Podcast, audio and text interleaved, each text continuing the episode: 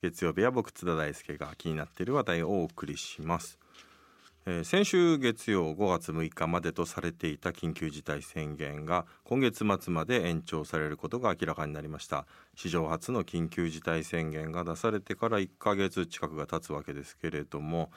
えーここまでの政府の対応や日本の空気をこの方はどうご覧になっているでしょうか。今夜はこの方に電話をつなぎます。オウム真理教を描いたドキュメンタリー映画 A などで知られる、えー映画監督作家の森達也さんです。もしもし森さんこんばんは。こんばんごは。無沙汰してます。ご無沙汰です。う森さんお元気ですか？ーん、はい、半分ぐらい。いやなんかそうですよね。なんかいきなりちょっと声が暗い感じでもあってまあなかなかね明るく話せるような、えー今日もそういう話題でもないんですけれども、えーまあ僕もちょっと去年の夏ね大変で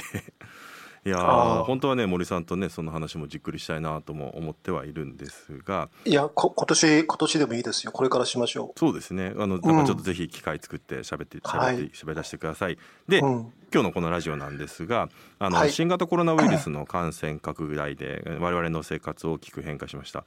でこれまあメディアで働く人間としてはまあある意味人と会って、まあ、密な環境でねコミュニケーションを取るっていうのが仕事なわけですけれどもそうするとこれ東日本大震災なんかとは違って自己責任じゃなくて取材をして密な環境をに行くこと自体が加害者になってしまうということで、うん。これがなかなかすごくあの震災の時にはないジレンマというのもあって非常にそのメディア人もいろんなものを今突きつけられている状況でもあると思うんですが森さんはここ1ヶ月ぐらいはどのような毎日を過ごされてますか？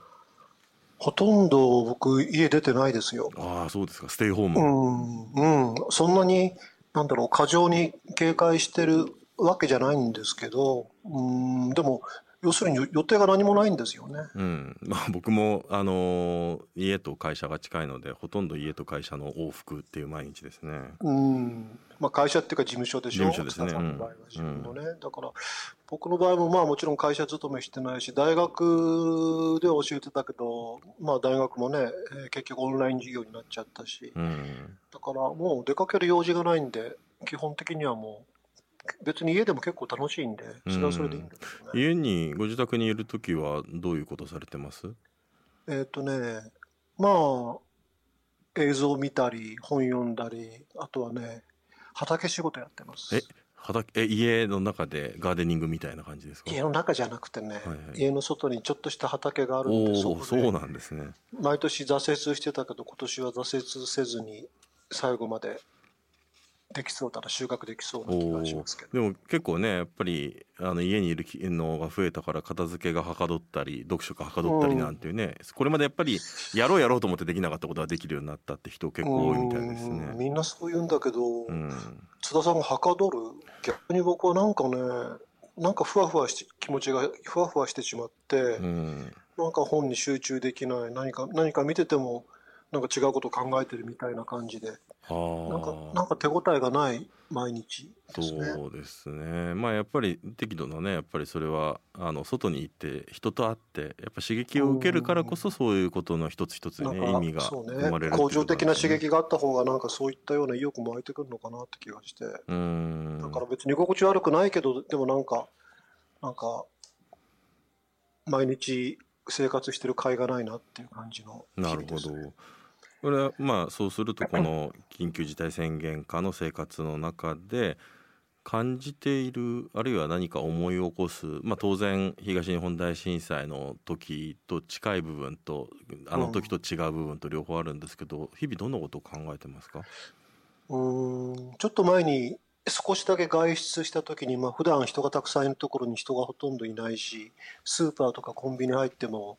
もう棚にもあんまり物がないしあとは大型スーパーなんてあの食品売り場以外はテナントみんなもうクローズでしょ。うん。だから当然電気消して暗くなってて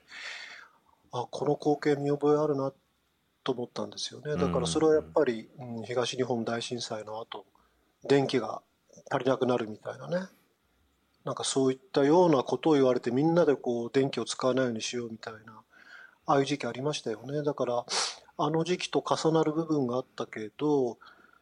結局あの電気が足りなくなるみたいなのは一体あれ何だったんだろうと思うけど。そうですね。でもあれはあれでなんとなく開放感があってね僕はやっぱり多少暗い方がいいんじゃないかって言ってちょっと東京明るすぎるし、うん。まあ、常々そう思ってたんでうんただ、まあ、さっき津田さんも言ったけどね確かにあの時は例えばそれこそ原発の近くに行ったら自己責任でうん。被爆するわけだけど、今回はあの加害加害者になっちゃう可能性もあるわけで。うんだから本当、うかつに動動けないし、同時に、なんだろうな、あの、東日本大震災の時は結局は東北以外の人たちはみんな当事者じゃなかったですよね。これは僕も含めて。まあ、特に西日本に行くと本当に普通の日常うんが計画停電とかもなかったし、そうですねあったしそれが希望でもあったと思うんですよね。ただ今回の場合希望でもあったけど、うんなんか同時にテレビ見ながら僕もね、あの、東北町の惨状を見ながらメソメソしてたけど、でも同時に、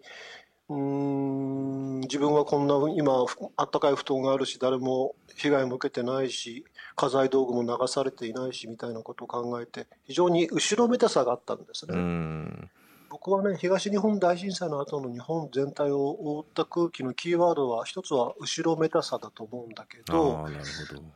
今回はでもその後ろめたさも働かない、だから、誰もが当事者ですし。全員当事者かですかつかつしかもこれが世界同時進行っていうことですうよね。ん。そうそうそう、だからそういう意味では本当、フラットな気持ち悪さみたいなものが、なんかすごくありますね。うん、しかもそれがなんていうか解 こうすれば解決するみたいなものが見えないですもんね。もちろん、まあ、原発事故も当初はそれがわあの分からなかったっていうのはあるんですけれども、うん。これあのちょうど日本でもね少しずつ話題になり始めたのが、まあ、年明けてからで、まあ、1月中はもうみんなのんきだったし、まあ、今、うんあの本当にテレビや新聞なんかでよくもう目にするようないわゆる感染症の専門家の人たちもいや日本は大丈夫じゃないですかとかなり楽観的な、あの見込みあの見通しをねしあの語ってたりもしたんですがあの時に今このような、まあ、世界がこんな風に変わるなんていうのはなかなか予想できなかったですよね。全く予想してなかったですね。僕ものんきな一人でしたね。まあ、だからやっぱり今回、今になって思えばね、あのーまあ、グローバリゼーション、まさしくそれが一つの、まあ、これだけ世界中にパンデミックを起こす要因の一つになったわけだし、うん、なんていうのかな、資本主義的なものも、ある意味で限界を 示してますよね。うん、かつやはりあの権威主義国と資本主義国と、まあ、いろんなものが結局これ感染症って人を選ばずどんどん感染していくわけですからね、まあ、パンデミックのその語源自体がねあの人類全体にっていうようなことですからパンデミックっていうのが。だからまあ本当にまさにそういうふうになっているがゆえに国際協力せざるを得ないみたいなねところもあって。だからこれってだから2つの見方あると思うんですよね。まあ、コロナがあってこれを乗り越えるためにそういうお互いのイデオロギーとか、まあ、そういう国策とか国益みたいなものを超えてまずこれは国際的な連帯を進め、進むだろう進めなきゃっていうようなある種理想的に楽観的に見ている人もいれば、いやそうは言ってもやっぱりみんな国益で動くんじゃないかよりもっとそれが強くなるんじゃないかっていう、まあ、悲観的な見方をしてる人もいてここまでのこの世界とね日本とああるいはアジアの対応なんかのを見ていて、まあ、国ごとにこんなに差がつくっていうのも珍しいなとも思って見てもいるんですが森さんはそのあたりってどう考えてますか、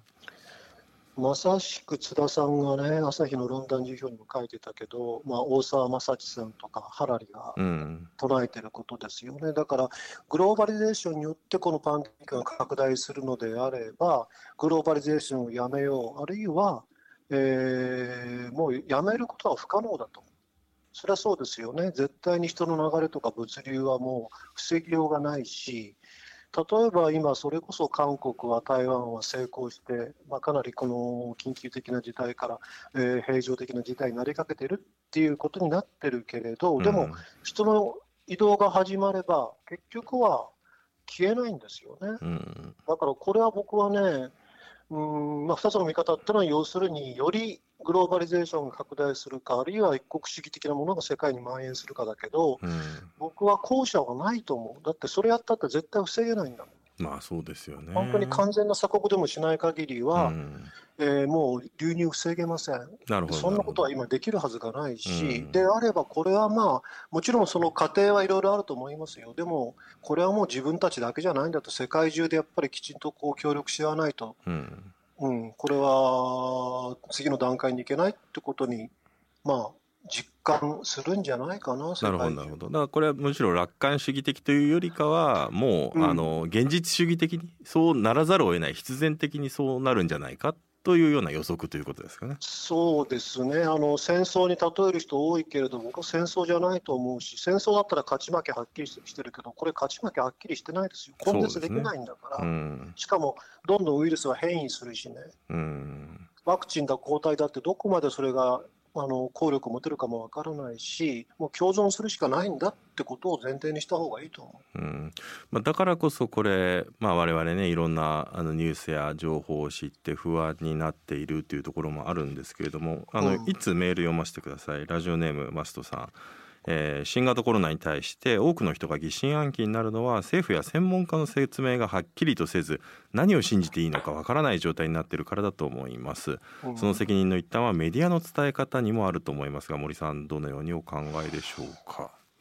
うん。それそれはその通りですね、だからまずはソースである専門家会議であったり、政府がどこまで分かって、どこまで分からないか、その分からないことはどどの辺かってこともしっかりアナウンスしないわけですよね、だから本当はそれも全部含めてね、別に誰も責めないですよ、あのきちんとこう出してくれれば、またいろいろそれもまあ考えようがあるんだけど、それを出さない、だから本来メディアはそこでね、なんでそのあたりをもっときちんと出さないんだと情報開示してほしいと、一番大事なのは情報開示なんだから、こういう時に。という追及をもっとすべきなんだけど、なんだかメディアもそのあたりの勢いが少し弱いなって気は。そのことをまさに、まあ、メディアですらわからないような未知の科学的事態というのをどう捉えるのかっていうのは2011年のね原発事故の時にメディアも経験している、その時の反省もたくさんあるはずなのにやっぱり今回十分に生きているっていうふうには見えないですよね。全く見えないですね。うんまあ、森さんは、まあ、このオウム真理教の実態に肉薄した映画あ A などを通じて集団化に対して日本のこの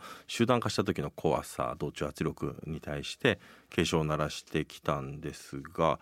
これあの集団化っていう意味で言うとねやはりまあ今の日本のこの同調圧力がやっぱりより強まって、えー多様なものではなくやはりまあ非寛容になってきてるんじゃないか、その傾向に拍車かけてきたのがあのこのあの現政権になって8年間の政治状況っていうのは当然無関係ではないというふうに僕も思ってるし、まあ、森さんも思ってらっしゃると思うんですけれどもちょっと伺いたいのが森さんはこのそういうような政治状況もなんていうかコロナで全部なんかリセットして、まあ、盤石に見えた今政権もこんなにおろおろしてるのを見たこともないというような状況でもある。このコロナにおけるあの現政権のこの対応というのはどういうふうに評価されてます？現政権、いや評価、評価を聞かれたら0点ですよ。そうです。どこがで、うん。まあうん。まあ確かにねいろんなどどこまをプラスに、プラスに評価するんですかって聞きたいまあなんかえ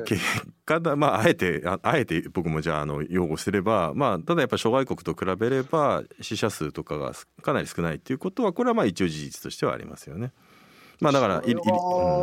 うん、今の対応がね、功を奏したかどうかっていうのはちょっとなんとも言えない、まあ医療現場が頑張ってるからだけじゃねえかみたいなね話はあるのでまあそれが政策的なねものとっていうのはあるのかもしれないんですけどうん。まあなんというか日本はスリッパ文化だし、靴履いて家にあ 入らないし、うんあとはハグとかね、握手もしないからっていう、まあ、それも結構大きいんじゃないかなと僕は思うけど。まあさまざまなねそういった複合的な あとはまあ衛生関連とかねそういうものを含めて、まあ複合的な要因で、まあ、たまたま今日本は医療、まあ、あと医療現場の頑張りで、えー少なくなってるっていうことはあるわけですが何ていうかそういうさまざまなまたあの海外なんかでもねむしろあのドイツなんかだとえーずっともうかなり政治的にはもうちょっと引退間近じゃないかと言われてたメルケル首相の評価が爆上がりしていたりとか、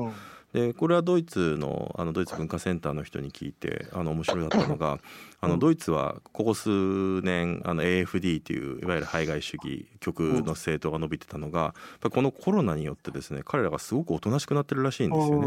うん。というようなこともあってまあうん。なんというかここ2 0 1 5 6年ぐらいから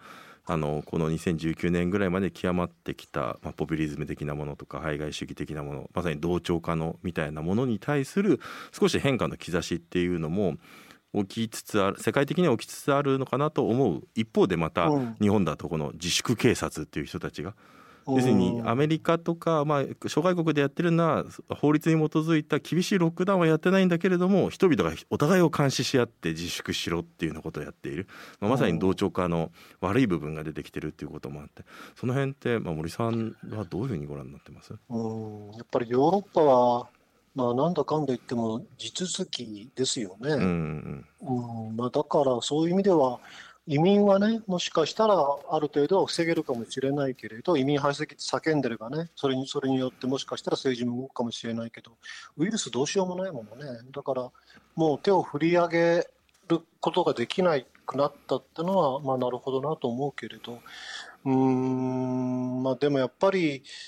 そうだな、民主主義的な足腰がしっかりしてる国であれば、うん、当然ながら情報開示もしっかりするわけですよね。で、情報開示もなされれば国民も納得するし、もちろん安心はできないしね、出口なんかまだどこも見えてないけれど、そこに至る過程をどれだけ国民と政府が共有できるかっていう部分では、やっぱり日本は相当遅れてるんじゃないかな。うんなるほどこれねあの一部の議論でつまりこの緊急事態宣言とか、いわゆるこういった試験、まあ、緊急事態宣言っていうのは我々の人権試験っていうのが、まあ、あの制限されるわけですよね。まあ、そういうものに対してむしろこれあの自由とか人権とか、えー、集会の自由とか実際に会って話をするような自由表現の自由を訴えかけているリベラルの側がむしろこういった強い強権を望むような論調が見られるということに対する批判とかもあるんですけれども、この辺って森さんとしてはどういう実感がありますか？僕もそれまさしく同じことを感じて、まあ、まあ、あの現政権、なかなか緊急事態宣言出さなかったですよね、でそれに対してメディアと、あとはまあ本来リベラルなはずのところが、えー、なぜ早くやらないのかみたいな声を張り上げてる様子っていうのは、ちょっとね、うん、うんなんか錯綜してるなっていう気がしましたね。まあ、緊急事態宣言をどう評価するはまた別々としても、そこはそんな安易に早くやれって言えるもんじゃないんじゃないのかなと思いながら見てましたね。うん、だから我々まあこれ森さんにとっても多分すごい興味関心になるところだと思うんですけどやはりまあ同調同調か集団化っていうのもおそらく近い話で、うんうん、つまり相互監視というのとすごくセットじゃないですか集団化って。はいはい、でしかもこの監視社会っていうのは我々まああの昔からこういうふうにあの議題には上がってきたけれどもこれリアルにこの監視技術、うん、GPS トラッキング、まあ、韓国なんかだったら街の監視カメラと携帯の GPS とそしてクレジットカードの履歴を全部組み合わせて特定して近くにいる人には警告を出すみたいなっていうことをやっていてやっぱり聞いた時に、まあ、感染拡大防止には確かにそれは効くだろうけれどもやっぱりぎょっとする部分もやっぱりある、うん、これが特別なものなのかそれともやっぱり何度も何度も森さんがさっきおっしゃったように第2波第3波でしかもウイルスが変異してくるんだったらこれが我々の本当に日常になってしまうんじゃないか。いわゆる監視社会かそれとも自由プライバシーかというですねそこのすごく難しいあの選択を我々も突きつけられ急に突きつけられてるってとこもあると思うんですよね。うんうん、この辺はまあなかなかね、うん、パッと答えができる問題ではないと思うんですけど森さんはいかがですか？あの韓国とかやっぱり行って感じることは個が強いんですよね、うんうん、日本に比べるとね。うん、うん、あのー個が強いって別にそのフィジカルに強いとかそうもちろんそういうことではなくてなんか自立してるというかね。で何度も政権とやっぱ戦っ、えー、自分たちの自由を獲得してきた国でもあるわけで、それに比べたら日本っていうのは、集団化しやすい国ってことは、個が弱いっていうことだね、だからそういう意味では、同じ枠組みで考えない方がいいと思うんですよ。韓国の場合は、かなりそういうまあ強権的なことをやっても、えー、市民たちがね、えー、足場まで全部持ってかれるってことはまずない。多分自分たちも自信があるんでしょう。でも、日本はそういった経験がこれまでない、さらにはないし、さらにはやっぱりこう、まあ、一極集中、不和雷道が非常に過剰な国ですから、そうなると本当にこう、一旦ことあると一色に染まってしまうみたいなね。うん、その傾向が強いからこう、それで散々日本の近代は失敗してきたわけだし、うんで多分その失敗していた時代と国民性そう変わってないと思う。結局はいろんな失敗をしたんだけど、それをきちんと日本は体系的に獲得、体験化してないし、獲得もできてないし、であれば、えー、韓国でもやったから日本でもできるんじゃないかって議論は相当に僕は乱暴すぎると思います、ね、うんなるほど。あのこれ森さんから見てこの今回のねこのコロナコロナ禍を通じてこの日本の悪い意味での集団化っていうのが加速していくのかあるいはまあ先ほどやっぱり国際的な、ね、連帯が進むんじゃないかみたいな何かあの変化する、まあ、状況が状況なのであのやはりまあいろんなことの多分我々のライフスタイルや生活様式や価値観そのものがやっぱ変えるような出来事でもあると思って、日本の集団化っていうことに関してこの今回のコロナで今森さんが見ている範囲だとどういうふうになりそうだっていうふうに予測されてます？まあ僕の視点で言えば95年以降オウム以降ですね、もちろんその前からもあったんだけど、一気に集団化が加速したというふうに感じてます、それは不安と恐怖なんですね、大きな燃燃料になるのは。だからその意味合いでは、まあ、ここで集団化しないはずはないし、まあ、まさに不安と恐怖ですもんね。えー、そうですね、うん、で集団集団化の一番大きな弊害っていうのは、要するに集団同士が、まあ、互いに相手を異物とみなして敵対するということが頻繁になるわけでね。同時に集団の中で異物を探したくなるとか、まあ、いろんなこう現象が出てくるんだけれど、うん、でもね、解決策が一つあって、あの一つ一つの集団ならいいわけですよ。うんうんうん、ね、複数の集団だから敵対したり、えー、憎悪し合ったりとかね、差別したりってことが生まれるわけだけれど、うん全部が一つの集団になればいい。で、ひょっとしたらね、これ日本だけじゃなくて、さっき言ったようにグローバリゼーションが究極的に発動するんであれば、もちろんそんなね、ユートピア的なものはそんな現実化しないにしても、もしかしたらもっともっとね、あの違う意味での集団化ってものが、これは日本だけじゃない、人類も含めて、もっともっとこう、例えば今、地球の裏側でこんな貧困問題、あるいは飢餓、起きてるって言ったらみんなでそれはなんとかしようっていうふうに力を合わせるみたいな移民が出てきたと。じゃあじゃあ移民は全みんなでこうきちんと引き受けましょうみたいな。ね、まあもしかしたらそういう、まあ、かなりユートピア的な発想ではあるけれど、うん、傾向に傾く可能性だってなくはないし。これでも前半でお話しされていた、まあ、その連帯の可能性、まあ、だから集団化をうまく連帯の感情に変換させるようなグローバルになればね、うん、ただまあ、自分で言いながら今思ったけど、それは相当時間もかかるし、うん、そそこに至るまでにはやっぱり集団化の弊害っていっぱい出てきますよね。だから今、現に日本の中でも、要するに異物を探してみんなで攻撃したいって気持ちがどんどん強くなりますから、集団化すると。だからその自粛警察的なものってのもまさしくその典型ですよね。うんなるほどちょうど今、次の映画の企画がね、言っちゃっていいのかな、あの朝鮮人虐殺をテーマにしたいと思ってるんですよ。おまた炎上しそうだ、まあ、論議を呼びそうな、はい、炎上案件だけど、だからまさしくあれも、うん、まあ、自粛警察そのものなわけですよ、うん、そうですね、まさにそれが実際にあった出来事ですからね。で、関東大震災というね、うん、そうした不安や不安や恐怖をみんなが持ったときに異物を探してみんなでこれやっちゃえみたいな、うん、だからそれは、なんかもう、もう97年なんです、関東大震災からね。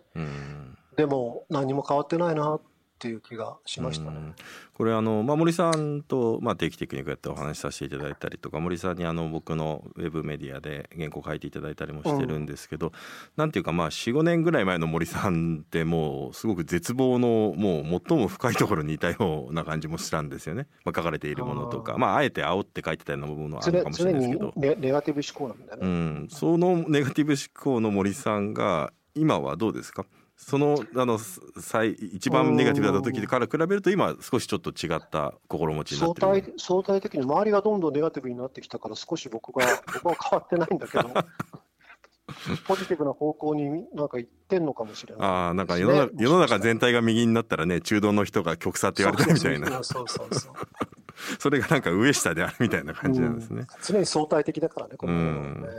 これでもねあの一方であの、まあ、いくつかの国であの規制緩和が行われ始めてて、うん、まあ、日本もあのそちらの方向に向かおうとはしてると思うんですけれども、うん、他方でまあ何とかおそらく繰りここ数年は繰り返しこういうあのロックダウンに近いようなことを断続的にやっていくっていう、まあ、まさに我々がそういうことを受け入れながらアフターコロナあるいはまあなんていうかニューノーマルっていうねまあ、なんか本当に1984みたいな 世界になってきましたけどそういうような言葉とかまだ出てきていてこのコロナ後の世界の在り方についてはどういうふうに変わっていくって考えてます？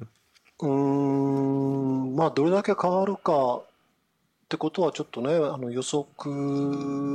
がまだ追いつかないんだけれど、まあ、でも少なくともあのあと半年だと1年でコロナがなくなったウイルスが消えたってことは絶対ありえないし、うん、共存するしかないわけですよね。うん、で実は人間っていろんなものと共存リスクがあるものとは共存してるわけでね、うん、まあ一つはがんですよね。あのがんっていうのはもう本当にもう人類の進化とともにああったわけであれ病気じゃないけどね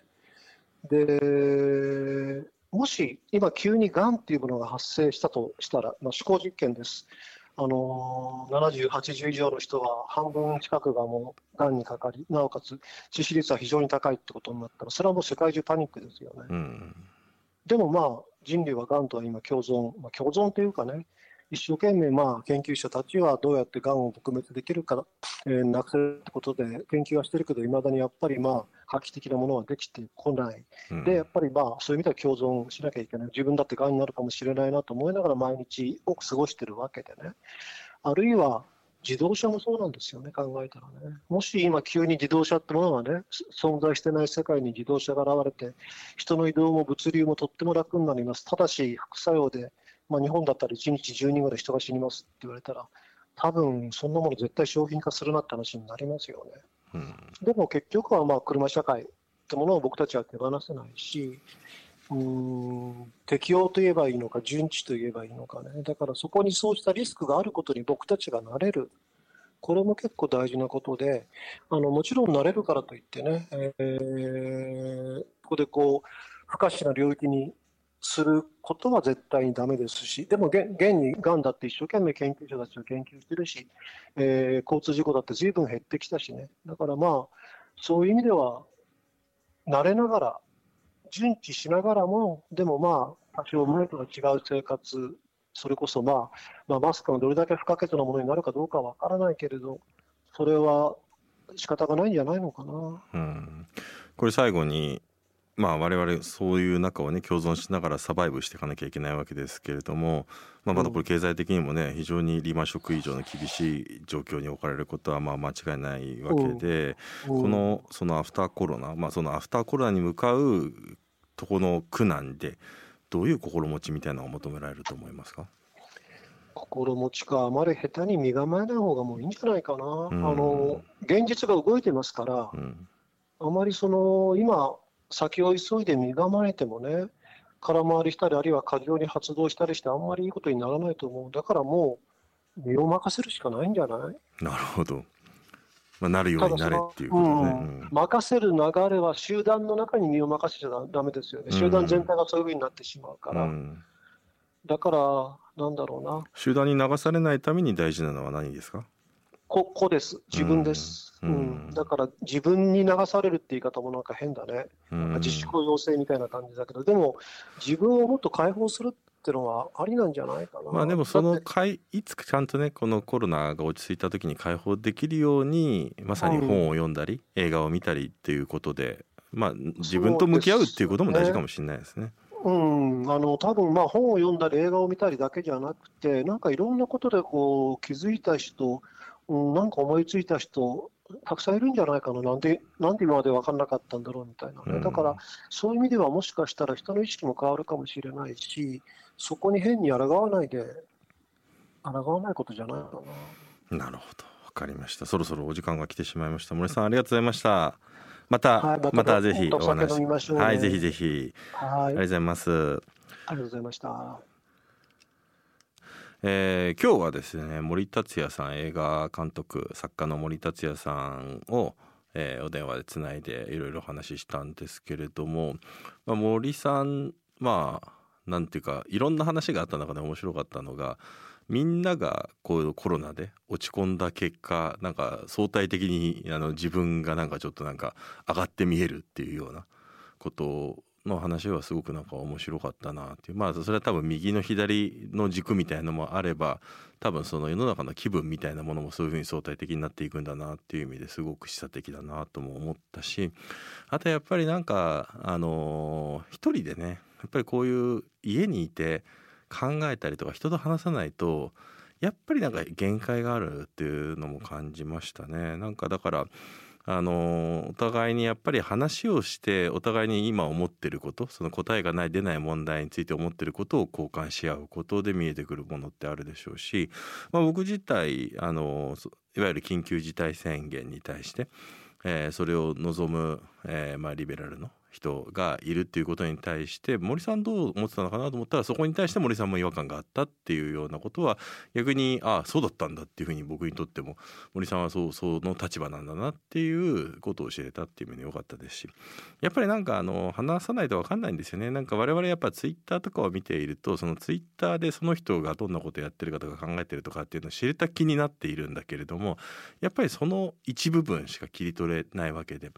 やっぱりもうちょっといろんな複雑な文脈とか背景とかどんな今精神的な状況なのか面持ちなのかみたいなものっていうのはやっぱりあのリアルで肉声で話さないと分かんないこともあるしでも肉声で話すだけでも分かんないことがたくさんあってそれをやっぱり会って話すっていうことの重要さみたいなのに我々気づいてるところもあると思うので。だからまあやっぱり早くあの少しずつね緩和の道も見れて